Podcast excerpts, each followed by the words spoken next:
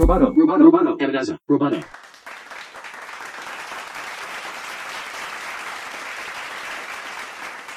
Damas y caballeros, bienvenidos a una nueva edición de Repensando el Mañana, una producción de Fundación Telefónica Movistar y Amenaza Roboto. ¿Cuál es el tema de hoy? El desafío de la inteligencia artificial en el empleo. Este evento se hace en conjunto con Conecta Empleo, el programa de empleabilidad de la Fundación Telefónica Movistar, que tiene cursos virtuales y gratuitos para formarse en las profesiones del futuro. Los pueden conocer en fundaciontelefónica.ui. Y ahora sí, como de costumbre, tengo el gusto de que me acompañe mi querido amigo Gabriel Farías, a quien saludo.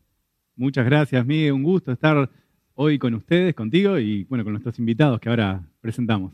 Ahí está, hoy tenemos invitados de lujo. Yo sé que ustedes siempre escuchan que yo digo eso, pero lo digo de verdad, realmente son de lujo.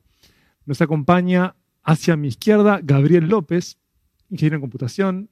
Eres el fundador de South Labs, es cofundador y director ejecutivo de Orange Loops, un caballero con buenas horas de docencia, o sea, muchas horas de abuelo en docencia. Y este, además de ser un heroico empresario ángel, es militante de Star Wars, lo cual me hace tener un alto respeto.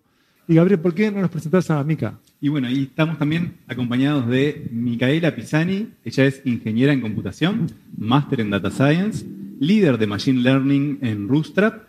Además, ella es codirectora de Girls in Tech Uruguay. Y además, por si faltaban más actividades a su, a su vida, integra eh, un proyecto muy interesante que capaz que nos da tiempo hacia el final de, de- contarlo un poquito al menos. Eh, el equipo de ANT, que es un proyecto que crea dispositivos artísticos que integran arte, neurociencia y tecnología. ¿De dónde es que ustedes vienen? Denme, un poco de background. Es ¿Cómo se vinculan con la inteligencia artificial? Me pregunto si era algo con lo que fantaseaban de pequeños, si tiene que ver con este, un vínculo amoroso patológico con la ciencia ficción, o, si fue este, simplemente que mientras que se iban formando era un campo que venía creciendo, en donde tuvieron mentores que les dijeron, es por acá, el oasis es por acá. Eh, bueno, arranco yo. Sí, claro. Eh, nada de eso, en realidad. Creo que fue más como casualidad que, que terminé haciendo esto. Eh, ta, la facultad de ingeniería primero elegí porque, porque descarte y me gustó. Para, Eh, para, para, para. Nadie normal elige ingeniería por descarte. Quiero Claro, contarte. que el descarte de ingeniería. Totalmente. bueno, sí, soy bastante rara. Eh, y, y bueno, después eh, empecé a trabajar con, con Big Data Ujú. eh, en Movistar, casualmente. o sea, para Movistar. Ujú. y, y vi la, la necesidad de, de, bueno, de estudiar eh, inteligencia artificial porque era lo, lo que se venía.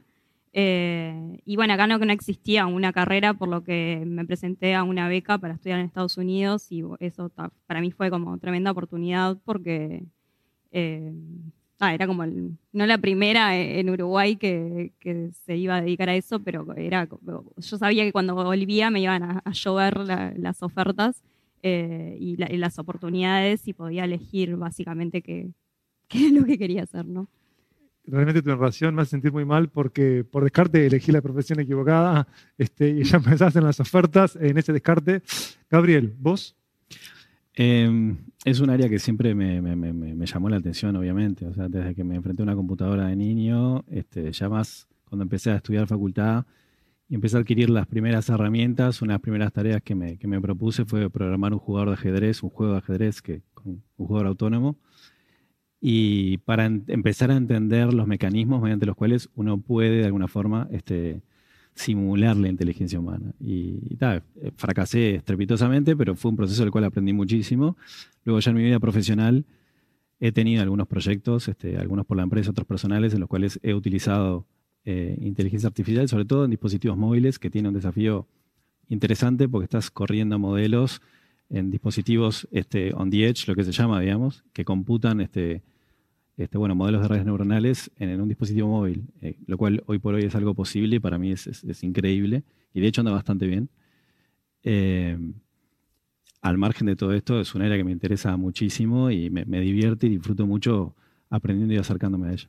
Perfecto. Creo que tenemos que nivelar y debemos hacer un doble clic, definir qué es la inteligencia artificial. ¿Quién recoge el guante? Dale. Eh, bueno, la inteligencia artificial es eh, básicamente la capacidad de, de las computadoras eh, de simular la- diferentes capacidades humanas, como ser la inteligencia o eh, cómo aprendemos eh, o cómo razonamos. No sé si Perfecto. quieres agregar Sí, eh, eh, para mí en ese simular este está bueno partirlo en, en- en- en- bueno, tiene que ver con poder este, censar, procesar información, este, como puede ser eh, procesar imágenes, audio, texto, video, y hay una parte después razonar y, también aprender, ¿no? Son como tres componentes bi- bien importantes del pensar. Y bueno, cómo dotar a una máquina o, o programa de esas características es eh, bien desafiante. Tengo ganas de pelear un poco lúdicamente y me pregunto si es adecuado el concepto de inteligencia artificial. Y lo que voy a hacer es citar a dos damas que van en contra o que cuestionan este discurso dominante y afirman que las herramientas, en el caso en particular ahora Sarah T. Roberts, que dijo, que dijo esto en 2021. Eh, dice que las eh, herramientas y los procesos que se suelen considerar computacionales, automatizados y mecanizados de la inteligencia artificial son en realidad el producto de la intervención humana, de su accionar y de su toma de decisiones. Y ahí Kate Crawford, que era antes una de las cabezas de AI Now en NYU, dice que los sistemas de inteligencia artificial no son autónomos, racionales o capaces de discernir nada sin un entrenamiento extenso e intensivo en computación con grandes conjuntos de datos o reglas y recompensas predefinidas. De hecho, la inteligencia artificial, tal como la conocemos, depende por completo de un conjunto mucho más amplio de estructuras políticas y sociales y debido al capital requerido, ya llego, ¿eh? Y debido al capital requerido para construir la inteligencia artificial a escala y las formas de ver que optimiza los sistemas de inteligencia artificial están diseñados en última instancia para servir a los intereses dominantes existentes. En ese sentido, la inteligencia artificial es un registro de poder. O sea, básicamente, en relación al poder también se cuestiona este, justamente si la inteligencia artificial es verdaderamente inteligente. ¿Qué pueden comentar si es que no naufragaron en este mega bloque en relación a el, eso? el bloque yo lo separo en dos partes. Dale. Una que hace un. baja una línea en la cual no sé si estoy de acuerdo, que es que, que eso no es inteligencia, sino que hay un humano por detrás, y me parece que es un primer punto cuestionable. Eh, para mí lo que me lleva a cuestionar eso es algunas experiencias recientes con ChatGPT, donde uno somete ese modelo a cosas que uno crea, inventa. Yo digo, creo que ya te comenté, pero un ejercicio que hice hace poco fue este, someter a ChatGPT a un ejercicio de comprensión lectora y le puse, bueno, eh, Bob nació en Boston, este, fue un empresario que hizo su fortuna eh, minando acero en las grandes montañas de Uruguay, este, es alpinista amateur y falleció, na- nació en 1937, falleció en 1965. Por otro lado, Juan, este, eh, nació en Montevideo, es un alpinista muy, este, sí, con, muy- Destacado. sí, muy destacado, este, y fue gran amigo de Bob, este, y fue una amistad que los acompañó hasta la muerte. Señalame cuáles son los errores en este texto. Y empezó, digamos, el acero no se mina, se mira el hierro, este, Uruguay no tiene grandes montañas, Cerro Catedral a mayor altura, este, y después siguió botijeándome con una cantidad de errores que yo había cometido, ortográficos o de otro tipo. Sí. Y, y claro, me planteó, me, me posicionó en el lugar de esto está razonando. Este, esto que tengo enfrente eh, parecería que está razonando. O sea, si, si, Está si muy bien camina ese como- matiz. Parecería si que camina como pato y, y hace cuac como pato, al fin del día la diferencia no me queda claro. Es como eso de, de la prueba de Turing, digamos. Si actúa como un humano y no me queda claro si no. Este, Así que ese sería el primer reparo. es el primer reparo. Y en relación al segundo reparo, al segundo punto de que, que hace como un planteo de corte más este, filosófico político, centro-periferia, yo creo que es cierto, pero no es, ta- es un poco reduccionista, digamos, en el sentido que dentro del movimiento de, de- de líneas de investigación y de, y de actores de tecnología, tenés actores más en el centro, tenés actores más en la periferia, y hoy lo que está pasando en todo el ámbito open source, eh, que de hecho está con una distancia quizás de seis meses, acompasando y en algunos casos este, logrando una cantidad de avances que superan lo que la industria y el ámbito privado está logrando. Eh, me parece que llama mucho la atención y que de alguna forma también está devolviendo el poder a, a la periferia en eso de que permite que actores con pocos recursos puedan hacer uso y explotar estas tecnologías para beneficio propio. Este, abundan los ejemplos, sobre todo en la parte de procesamiento de imagen, generación de imágenes, este, y de, de- de texto y grandes modelos de lenguaje de modelo, este, modelos de lenguaje está, está pasando algo similar, no tan claro como en, en lo de imagen, me parece. No sé, Mica, qué. Bien. Eh, estoy tratando de organizar mi cerebro. Eh, primero, Hay tiempo, así que tranquila. Amasalo. respecto a, sí, al primer punto, eh, creo que, o sea, tienen un poco de razón en el sentido de que hasta el día de hoy eh, la inteligencia artificial está imitando eh, y a veces lo imita muy bien y, nos hemos puesto en esa posición de que pensamos que, o sea, ¿qué, es lo que hay por atrás? Eh, y- pero creo que todavía no, no, es, no es inteligente. Eh, pero, pero sí que algún día eso va a llegar.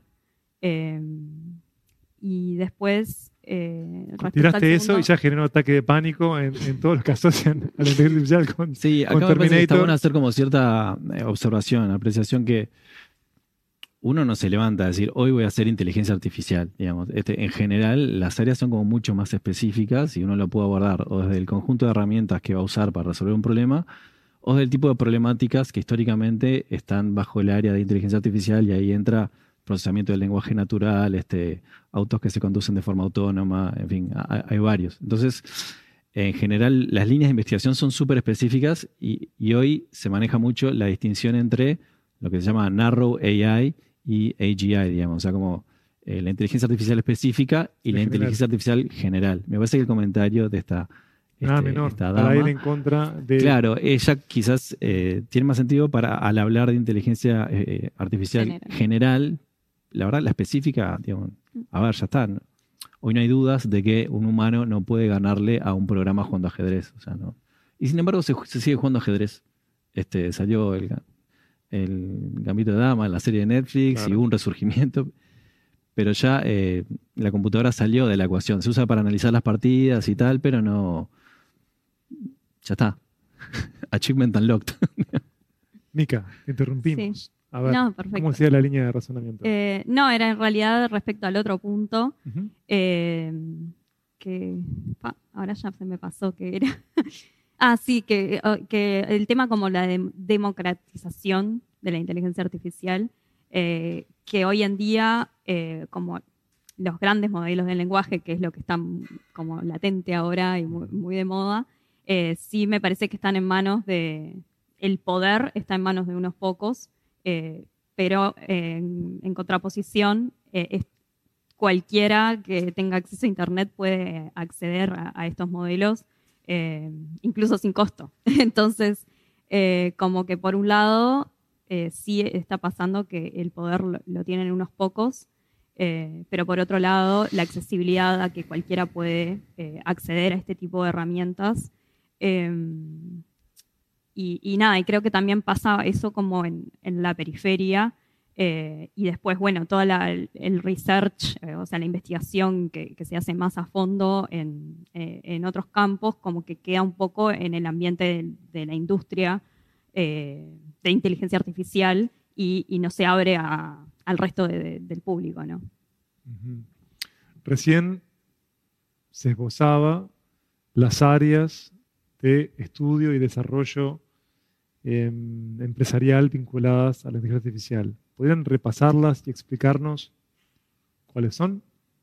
Bien. Eh, eh, un área muy grande es el procesamiento de imágenes. Eh, después está, eh, bueno, el procesamiento de texto. Y eh, ahora lo que, lo que está más de moda es eh, la generación de tanto de imágenes o de texto. Eh, esos creo que son lo- eh, los tres más grandes. Bueno, ta, después está el, el aprendizaje por refuerzo. eh, y alguno más que me estoy olvidando. Ahora pasamos Sí, a por eso cada uno. las taxonomías para mí son, o sea, pueden haber varias, es un problema, no sé si quiero meterme en el problema de definir las taxonomías de inteligencia artificial, este, Sí. para mí se pueden abordar desde el set de herramientas con el que salís a resolver problemas y ahí tenés, este, bueno, todo el mundo de eh, Machine Learning, digamos, eh, hay otros, hoy es el que está más en boga y el que ha despegado más, eh, o podés tratar de, de categorizar todo por el conjunto de problemas que abordan, digamos, y ahí tenés, este, bueno, procesamiento del lenguaje natural, este, procesamiento de audio, procesamiento de imagen, eh, tenés también, bueno, autos, que es conducir autos de forma autónoma, eh, jugadores, agentes que en un medio se manejan de forma autónoma y eso eh, le pega al mundo de gaming, o sea, robótica, etcétera. Yo quisiera meternos en otro problema. Abandonar el taxonómico y meternos en el problema de cómo funciona. Porque me ha pasado de dialogar con distintos ingenieros, distintas personas que trabajan, y hay como cierta complejidad. Es como que, bueno, si hablamos de redes neuronales, ¿no? Es como que eso, eh, dicen, bueno, uno le mete un input, sale un output, pero lo que pasa en el medio no lo sé explicar, ¿no? Pero, ¿qué se puede explicar y como para que cualquiera pueda entender fácilmente cómo es que todos estos modelos que estamos hablando, qué es lo que tienen en común y cómo se puede explicar, le repito, muy superficialmente, no nos metamos en lo más técnico, eh, de cómo funciona. Hacemos un piedra, papel o tijera y puede responder cualquiera de los dos. No, al fin del día, eh, el bloque constructor básico es como la neurona, digamos, o la unidad o el nodo, digamos. Estos son, este, son, son bloques constructores que luego se, se- se- se apilan, digamos. O sea, primero se estructuran en capas, luego se apilan. ¿Bloque ¿Cómo? constructor es una línea de código? ¿O muchas líneas de código? No, bloque constructor es una Es- pieza que luego la compones y te permite crear cosas, digamos. En este caso, la, la neurona, digamos, sintética, lo que, lo que sí es, recibes inputs que tienen parámetros, que tienen pesos, este, tiene a su vez una función de activación y recibe señales por esos inputs a los cuales les aplica, es- es- los pondera con esos parámetros que tiene, tienen sesgo y tiene una función de activación. Y en función de correr esa lógica, que es bastante simple en definitiva, es una, una sumatoria ponderada, una función de activación, eh, a partir de eso eh, propaga o no una señal que recibe. Entonces, acá parte de lo interesante es cómo a partir de un funcionamiento básico, atómico, ta- tan, tan básico realmente, este, componiendo eso y componiéndolo eso a través de muchos nodos y muchas capas, este, eso, tiene que ver con la profundidad, digamos, empiezan a exhibirse comportamientos que hoy por hoy, hasta donde yo sé, no está muy claro por qué se logra, digamos. Creo que estamos en un momento en la historia en la cual la, empiria va por delante de la teoría y la, la práctica ha demostrado que funciona, digamos. Y estamos eh, usando eso a cara de can. Este, Mica, vos cómo lo Pará, frase en negrita tiro, ¿eh? no sé si se entendió. Casi. Está. 30% Gabriel, pero Perdón, vamos perdón, perdón. machacando y siendo redundantes. Vamos a tener una segunda Sí. oportunidad con Micaela. Bueno, voy a intentar igual agregar ¿no? a Sí. lo que ella dijo. Eh, pero las redes neuronales, o sea, estamos hablando de las redes neuronales específicamente ahora. Estos modelos así de, de ma- de aprendizaje automático o redes neuronales entiendo que se le llama más al deep learning o... Sí. Exacto. Eh, bueno, hablo de eso Dale, y después hablamos de lo otro. dale. Sí, sí, sí. Eh, básicamente, o sea, está simulando cómo funciona nuestro cerebro, cómo se conectan nuestras neuronas. Eh, entonces, en, en cada neurona se aplica una función eh, que de- determina una salida. Y estos nodos se van conectando Pero una en neurona, cadena. ¿qué forma física tiene? Son, es que ceros no y es, unos, digamos. físico. No, no, no es, No es físico. Es un programa, digamos. es un programa. son líneas de código. Claro, son líneas de código, Sí, digamos. exacto. Este, exacto, exacto, exacto. Ponle que hay una función ¿Cuántas- que es computar la neurona tal, digamos. ¿Cuántas líneas de código? Millones. No, no, por neurona muy, muy básico. De hecho, ah, está- pocas líneas de código. Esa, Sí. Digo, por neurona sí. Luego sí. esto. la- tenés un montón de neuronas. claro, la complejidad de esto es procesar esto en paralelo. Ah, Perdón, te interrumpí de vuelta. ¿no? No, no, por entiendo, favor. entiendo, entiendo. Sí, sí, sí. Estoy Sí. entendiendo. Básicamente es eso, y bueno, estas neuronas están conectadas en secuencia eh, para generar esa, esa red. Bien. Eh, y también después hay este, eh, o sea, simulaciones de lo que pasa en nuestro cerebro, donde, bueno, capaz que una neurona se prende o no se prende según la información que, que reciba. Entonces, al fin del día, en, en una red neuronal tenés una capa de entrada que recibe, o sea, en, en esos nodos de entrada lo que puede estar recibiendo cada nodo puede estar procesando un píxel de una imagen en blanco y negro, por ejemplo, Sí. de 48 por 48 píxeles. Y vas a tener 48 por 48 este, nodos de entrada, cada uno procesa un píxel. Y capaz que eh, la capa de salida, lo que tenés un nodo que es binario, que es sí-no. Y capaz que el objetivo de esa, de esa red es determinar, clasificar una imagen para ver si tiene o no tiene un gato. Bien. Entonces, recibe como input la, la imagen deconstruida en, bueno, cada píxel va a parar a uno de los nodos de entrada y lo que escupe es esto booleano, ¿tiene o no tiene un gato? Claro. Y el proceso de entrenarlo tiene que ver con, con, bueno, someterlo a un proceso de entrenamiento, con backpropagation, donde se van ajustando estos pesos en cada uno de los nodos, sometiéndolo a un juego de datos que ya está etiquetado en un escenario. Claro. Y, y también uno le puede subir un juego de datos que ya están etiquetados, que es como, bueno, como se entrena regularmente, pero también se puede pedir ayuda a la comunidad, digamos, para que etiquete y entrene el modelo. Por ejemplo, estoy pensando en las fotos que uno sube a alguna aplicación de fotos, por ejemplo, Google Fotos, ¿no? Que piden que este, etiquetes es. personas o etiquetes cosas. O, o mismo los captcha, ¿no? Que se Sí, dice ya, que los ya- captcha- ya hay en la, en la industria, digamos, una cantidad de juegos de datos estándar etiquetados por, por grandes industrias o por grupos académicos este, que fueron usados para entrenar modelos. Muchas veces uno separa en esos modelos y los reentrena con juegos de datos específicos que tiene uno en, el marco de un proyecto este, para ajustar los pesos y calibrarlo a lo que es tu problemática específica, que tiene que esto que ver con, bueno, democratizar y hacer uso de pararme los hombros de gigantes usando el modelo que ya entrenó otro con un costo alto, capaz que yo ajustándole un poco los pesos lo puedo aplicar a una problemática mía con datos míos. Mm. Bien, bien.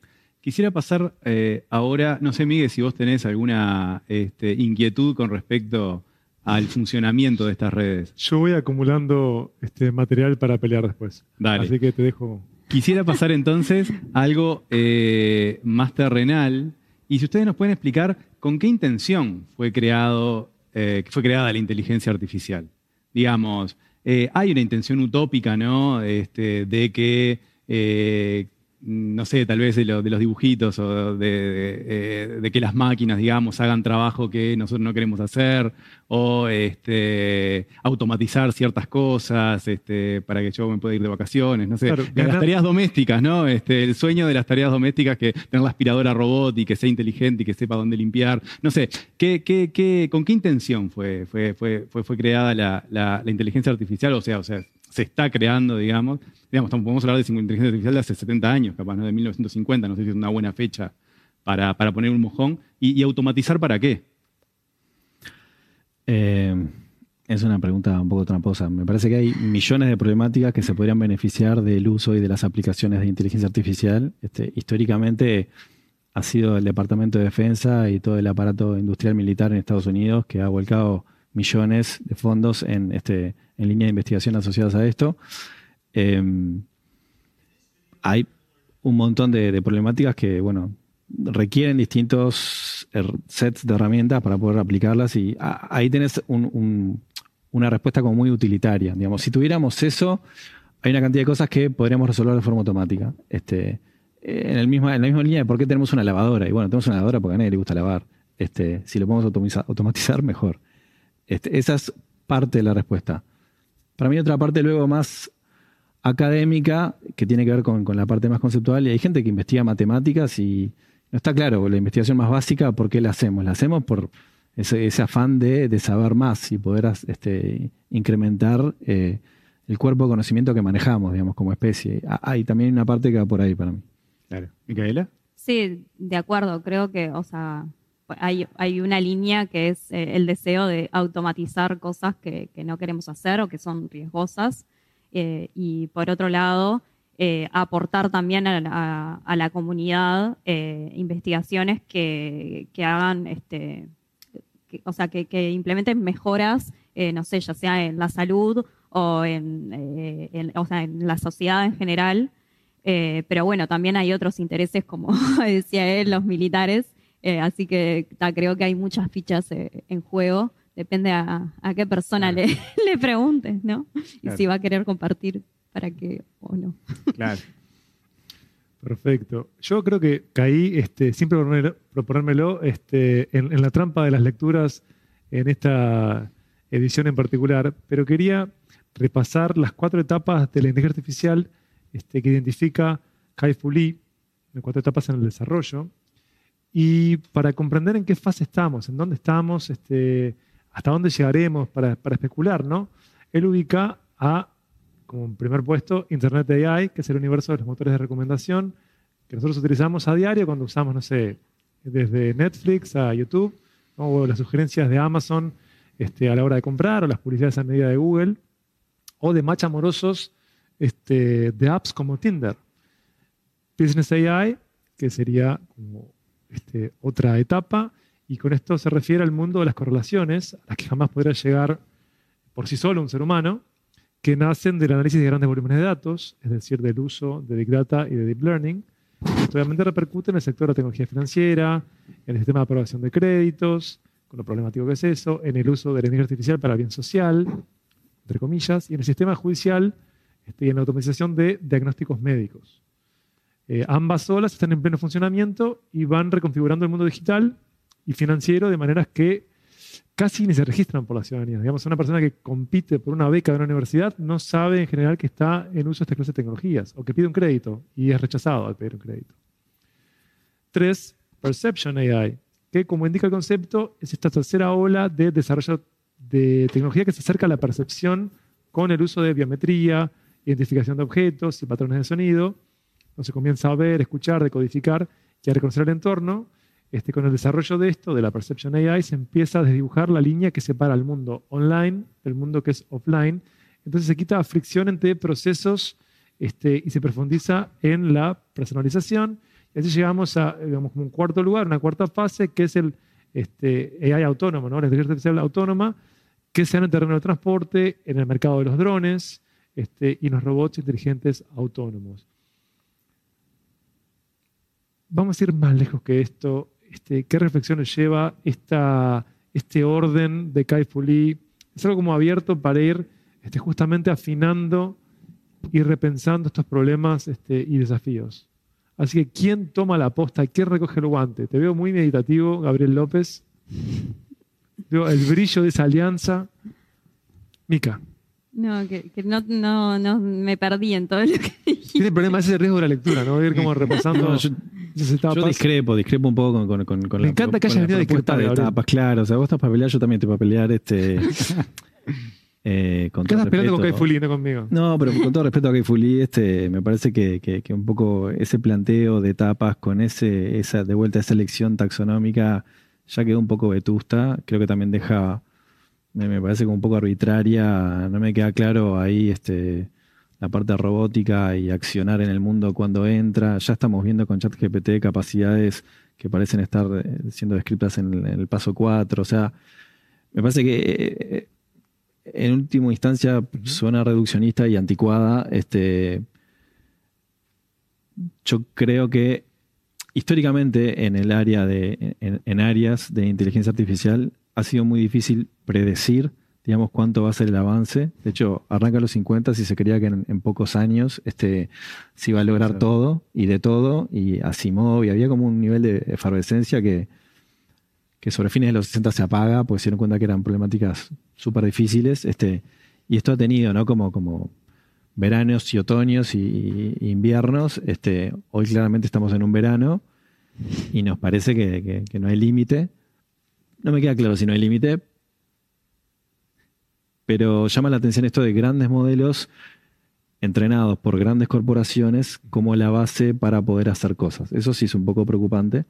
Me parece, de vuelta, reivindicar el movimiento open source que de alguna forma permiten democratizar y, digamos, di- redistribuir esas capacidades.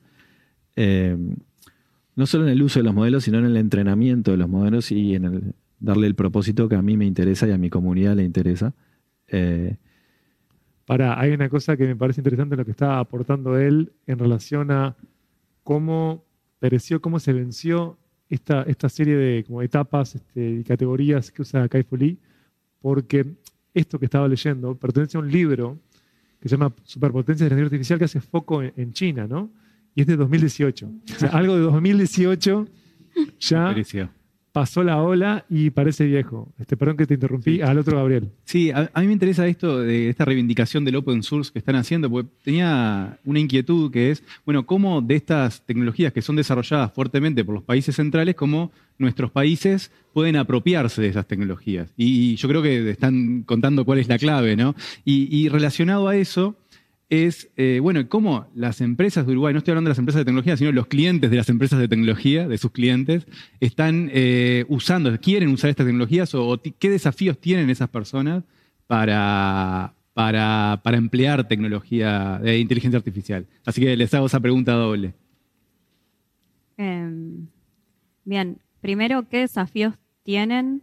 Eh, en realidad, ahora el desafío más grande es, en realidad, quiero usar inteligencia artificial porque está, está de Es la moda, moda. Y, y no sé ni para qué. Porque mi pH. Entonces, nuestro deber también es decirle, bueno, pero, o sea, ¿qué es lo que querés hacer?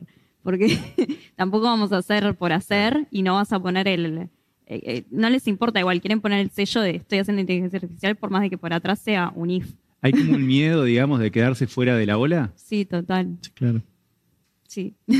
Claro. Eh, y después, bueno, también está todo el, el- creo que el gran desafío va en cuanto a las regularizaciones, que no existen eh, porque está avanzando tan rápido que no da el tiempo con la burocracia que implica eh, tomar decisiones de, de este tipo, además que, o sea, son decisiones delicadas eh, y que mucha gente, o sea, la gente que tiene que tomar esas decisiones no Claro. está lo suficientemente informada para poder tomarlas.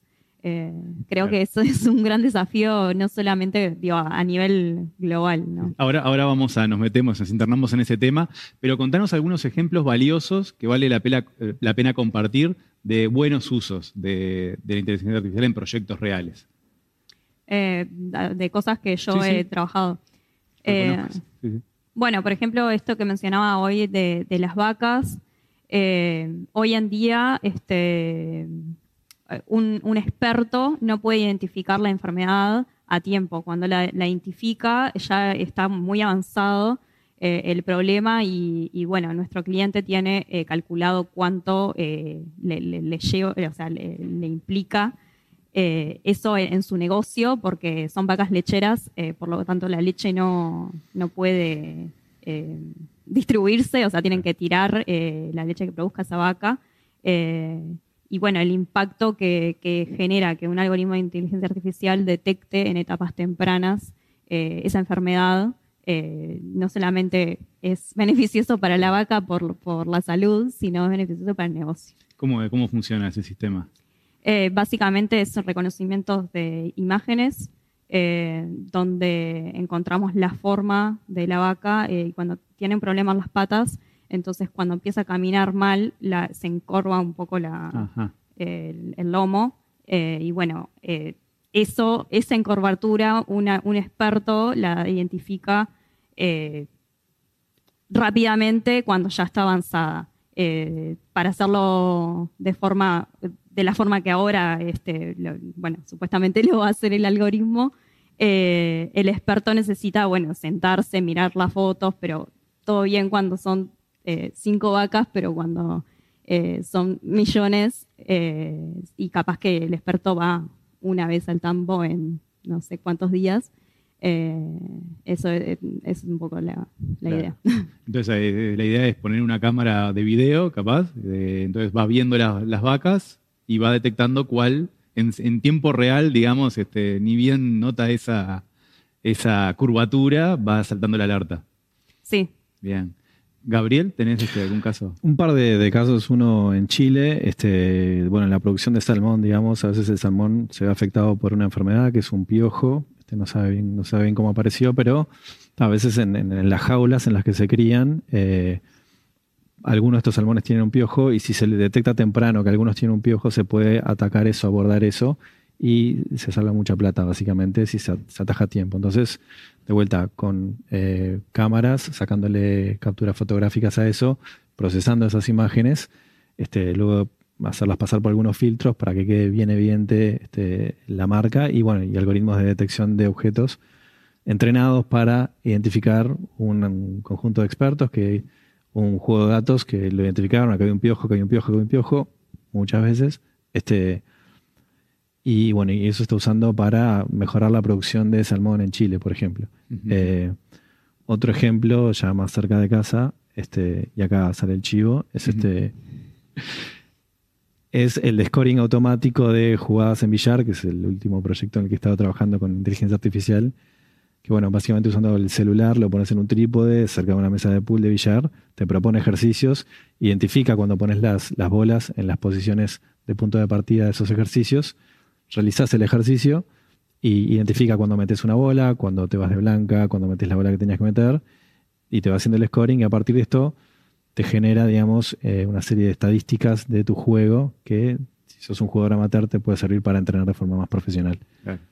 Y te Este- dice también, te calcula los ángulos de cómo tenés que pegarle la bola. Bueno, eso todavía no, pero es uno de los escenarios. Pues una, es una funcionalidad pedida.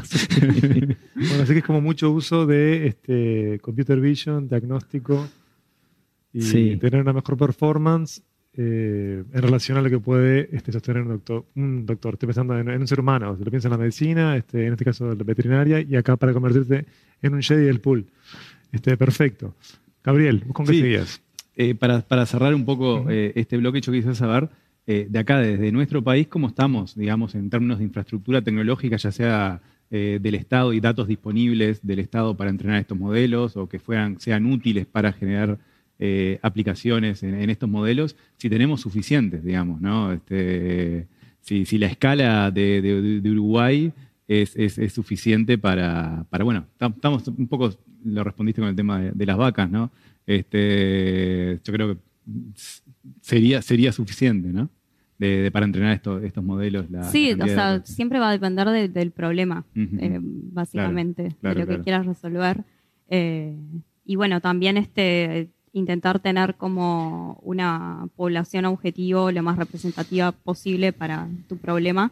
eh, que bueno, es muchas veces lo, lo que pasa cuando tomamos eh, o- eh, datasets, no me sale la palabra en español, Juegos de datos, sí, pero sí, de a datos. mí tampoco. eh, que son este, bajados de internet. capaz que, por ejemplo, queremos, no sé, entrenar un algoritmo para algo de Uruguay, pero nos bajamos el dataset de internet que no tiene nada que ver Claro. con la población objetivo. Y ahí es donde empiezan a haber errores de sesgos que, que, bueno, pueden afectar, o sea, si estamos hablando de personas, pueden afectar eh, a, a partes de la, de la población. eh, y, y- y las decisiones que, que tomemos con ese algoritmo, eh, bueno, pue- pueden ser eh, erróneas. Puedo meter un asterisco ahí, porque no definimos algoritmo y me parece que quizás Perdón. quienes nos escuchan. Sí. Me parece que está bueno decir que la gente de AGESIC está en tema ya desde hace años. O sea, hay cierta conciencia. Quizás no tengamos los datasets públicos que deberíamos tener, pero se está trabajando. Este, creo que en el sentido del data center de Antel también eh, este, está bueno y es necesario tener este, un pulmón de cálculo acá local.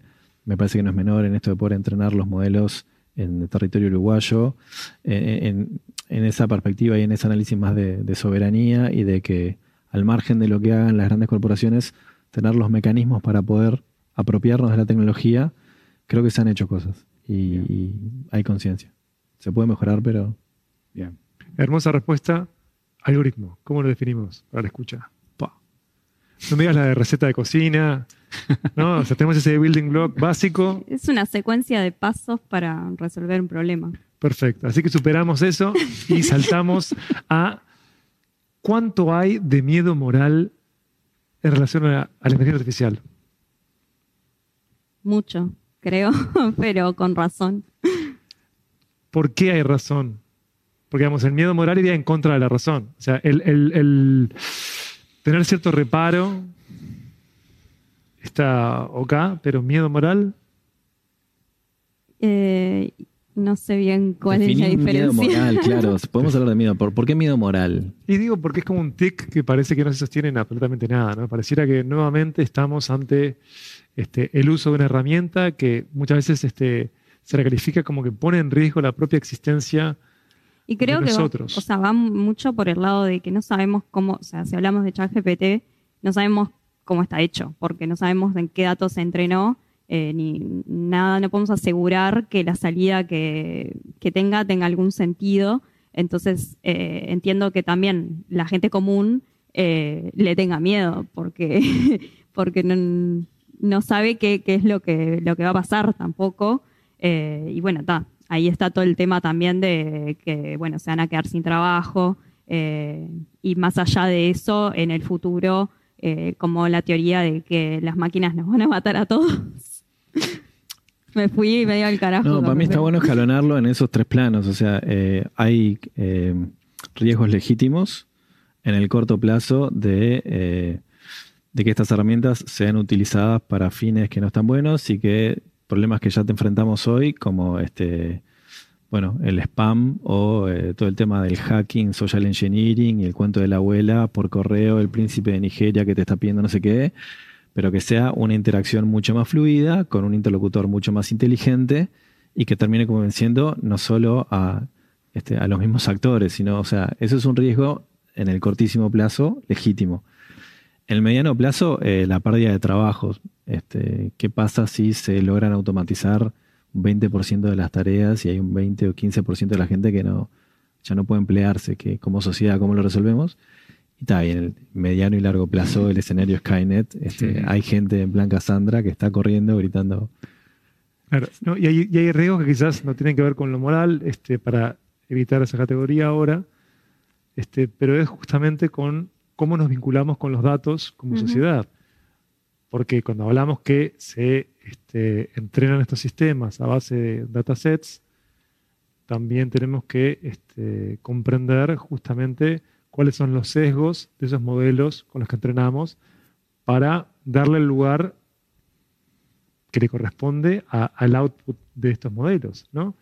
Porque mm, es este debate entre tomar decisiones a partir de los datos, ¿no? Como esto data-based o data-informed. Es qué hacemos como sociedad, cómo podemos darle luz a esos modelos y porque también este, por parte de la industria está esta noción de que la inteligencia artificial puede ser riesgosa para la sociedad y sin pensar en Skynet, o sea, como mucho más atrás. Si me negas un préstamo o me negas una beca, o sea, se utilizó la información correcta. Si vos utilizás sistemas que constantemente fallan para predecir crim- criminalidad, que lo que hace es caer en un loop de sesgos que termina desfavoreciendo al mismo sector de la sociedad.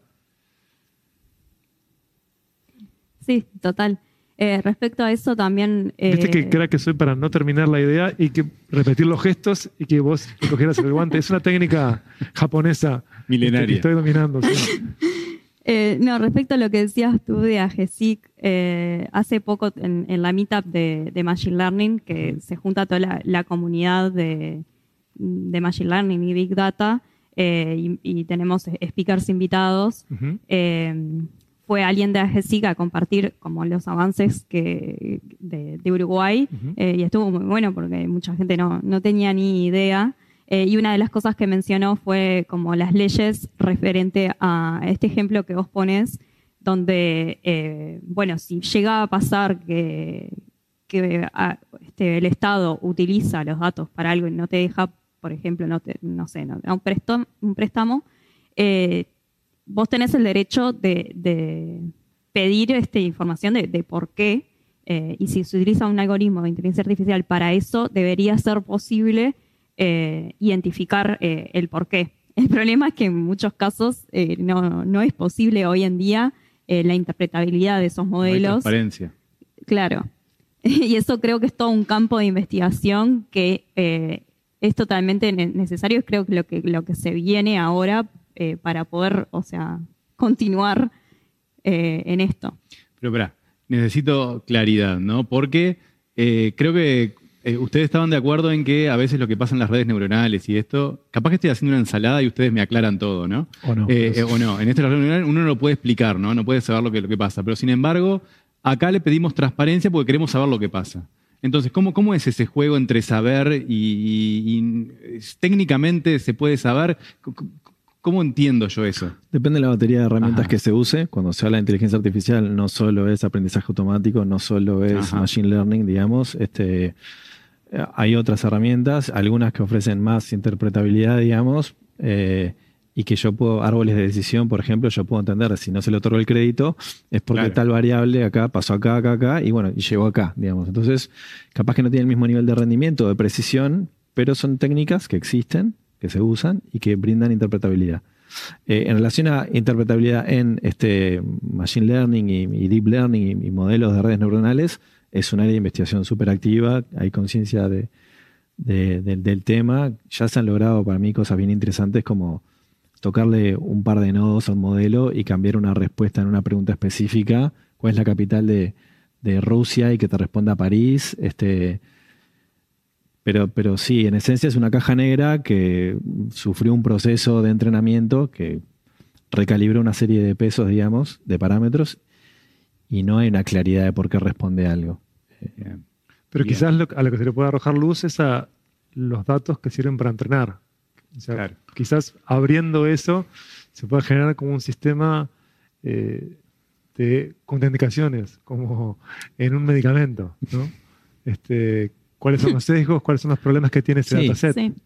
Y no, no precisemos este, comprender eh, los procesos oscuros que hay en el output, sino déjame entender si lo otro es legítimo. Si con lo que entrenamos el modelo es legítimo.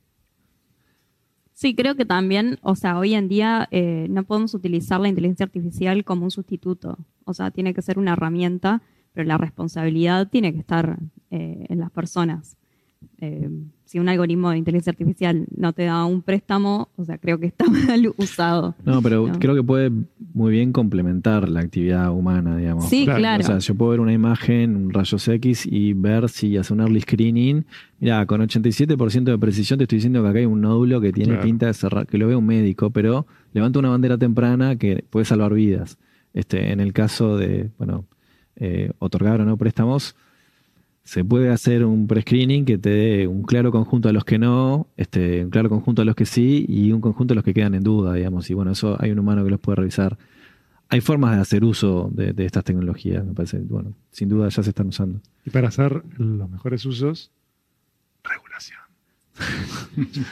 Solo esperando que el Big Tech tenga buenas prácticas y que se autorregule, estamos un poquitín Sí. regalados ahí. Sí, Perdón que lo ponga eh, en términos no A mí me técnicos. parece perfecto, pero ese es el bozal que le tienen que poner los ingenieros y a la industria en general, el resto de la, este, de la sociedad, ¿no? Quisiera hablar ahora, en, en- en el último bloque, eh, sobre, eh, sobre educación, ¿no? Y bueno, eh, si alguien quisiera este, meterse en esta área, ¿qué debería estudiar? Porque entiendo que es un área que eh, es multidisciplinaria, ¿no?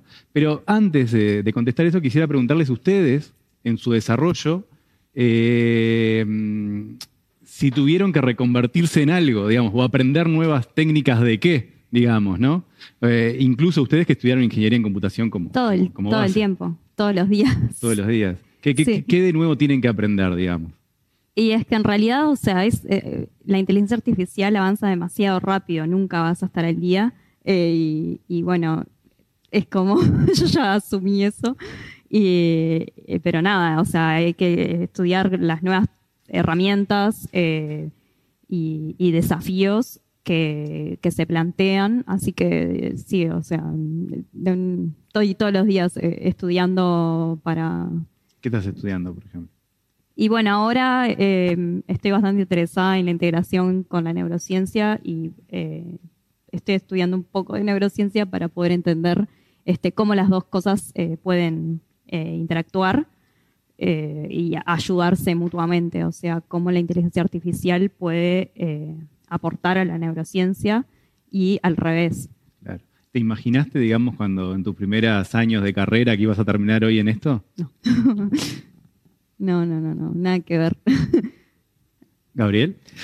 Eh, sí, me parece que como ingeniero está bueno destacar que en ciclos de entre 3, 5, 10 años, dependiendo de qué tan conservador, dónde te quieras posicionar, todo tu conjunto de herramientas, entornos de trabajo, el lenguaje de programación potencialmente cambian. Digamos, y es normal vivir esas reconversiones, a veces dan un poco de pereza, pero este, muchas veces lo normal es arrancar para eh, ramas de gestión o lugares con conocimiento menos perenne, este, pero si no, eso es normal en la vida de un técnico. Y luego para mantenerse al día con algo como en todo lo que está ocurriendo en, en el, el horizonte de inteligencia artificial, sí, todas las, no, todas las semanas está saliendo una noticia relevante.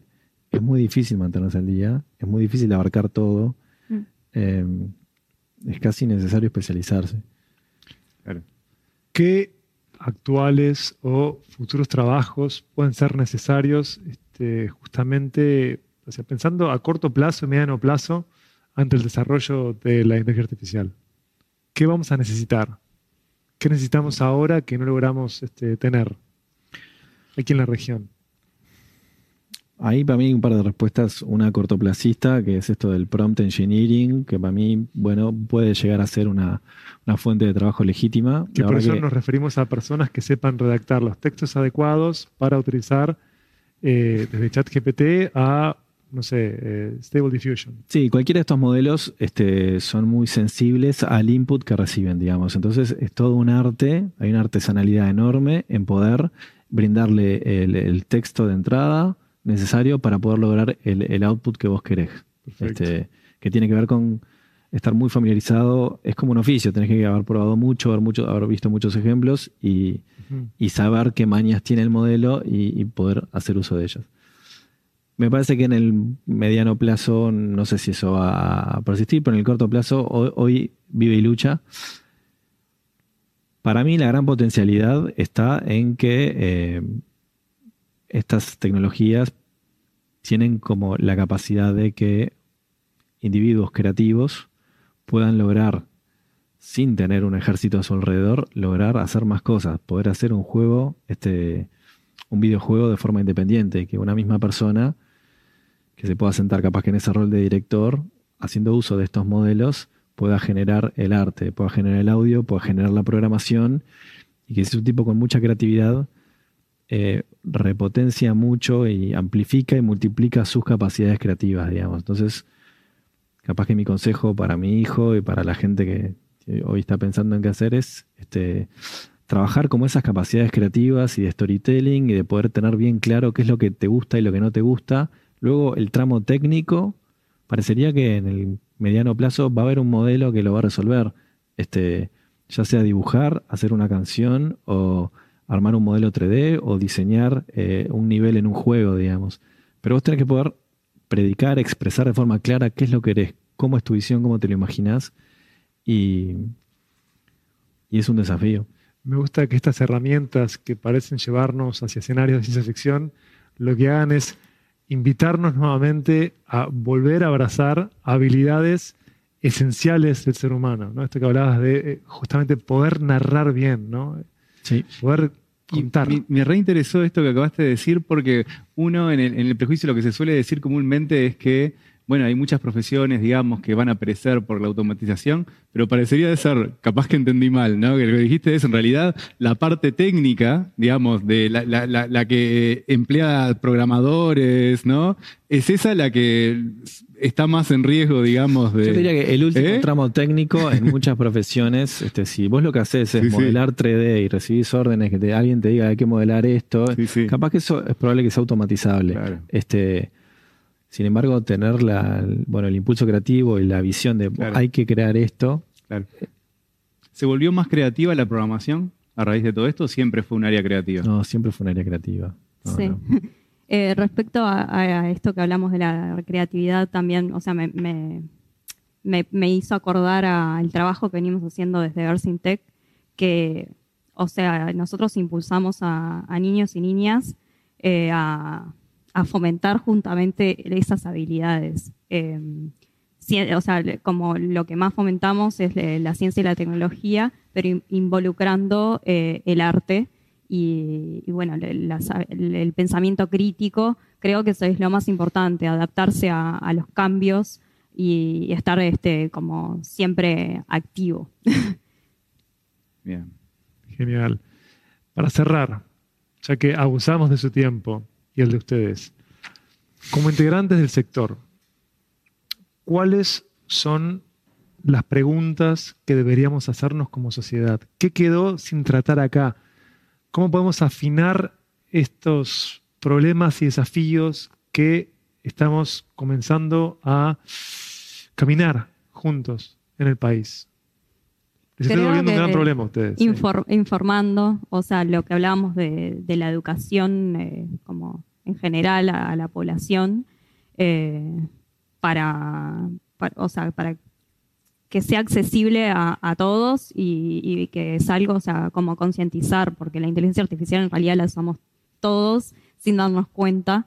eh, y, y nada, mostrar, o sea, qué cosas se pueden hacer eh, cómo usarla como herramienta y concientizar también en, eh, el uso que, se le está dando. O sea, ser consciente de que, no sé, cuando YouTube te recomienda algo, eh, por atrás hay, un algoritmo que, está haciendo eso y, si vos sos consciente de eso, capaz que, que decís, ah, me está sugiriendo siempre esto porque, es el algoritmo, pero voy a ir a buscar otra cosa yo para, para informarme de, de otra cosa del mundo, porque si no es como que siempre estamos en esa ruedita que, que no para.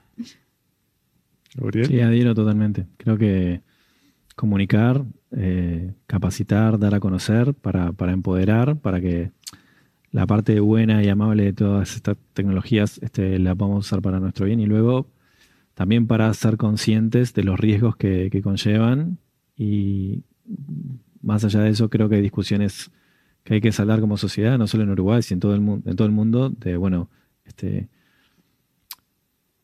aparentemente hay un potencial de que si no podemos automatizar muchas más cosas, este ¿por qué seguir jugando el mismo juego de tener que trabajar más horas? ¿Por qué no cómo transformar eso en algo que nos permita eh, vivir la vida de forma más amable y gentil? Confort y vitalidad. Exactamente, confort. Es así, es así siempre. Bueno, damas y caballeros, muchísimas gracias por habernos acompañado. Gracias, Gabriel. Gracias, Micaela. Gracias, Gabriel Farías. Nos encontramos en la próxima edición de Repensando el Mañana.